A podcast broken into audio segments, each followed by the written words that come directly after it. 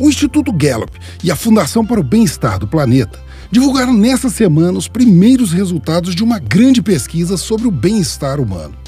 72% dos entrevistados disseram que querem uma vida calma, centrada e baseada no mindfulness. E 16% afirmaram que gostariam de uma rotina excitante e variada. O desejo por tranquilidade é maior no leste asiático, na América Latina e no Oriente Médio e Norte da África, onde os índices passam de 80%. Já os habitantes da Europa Ocidental, Estados Unidos, Canadá, Rússia e Ásia Central são os que apontaram maior desejo por agitação e mudanças. Algo que os pesquisadores associam inicialmente a questões culturais. Eles também avaliam se o estresse e as medidas de isolamento decorrentes da pandemia interferiram de alguma forma na busca por uma vida mais amena. O estudo faz parte de um abrangente projeto global complementar aos estudos sobre economia da felicidade, para definir métricas confiáveis e aplicáveis para qualquer país sobre o bem-estar da população.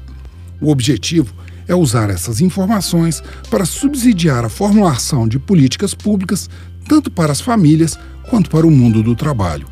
Apesar de ainda não terem sido detalhados dados por países, o primeiro relato do Instituto Gallup e da Fundação do Bem-Estar do Planeta mostrou que apenas duas nações contrariaram a tendência.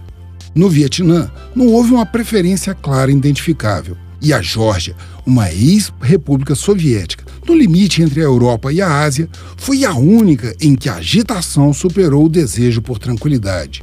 Algo que combina com a história recente do país.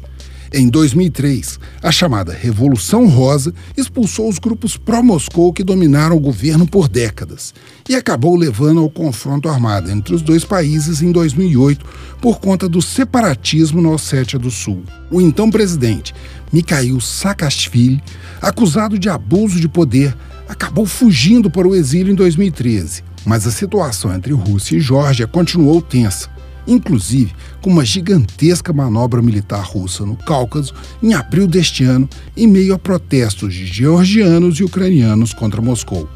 Agora, neste dia 2 de outubro, a Geórgia realiza eleições que podem minar o poder do partido governista Sonho Georgiano.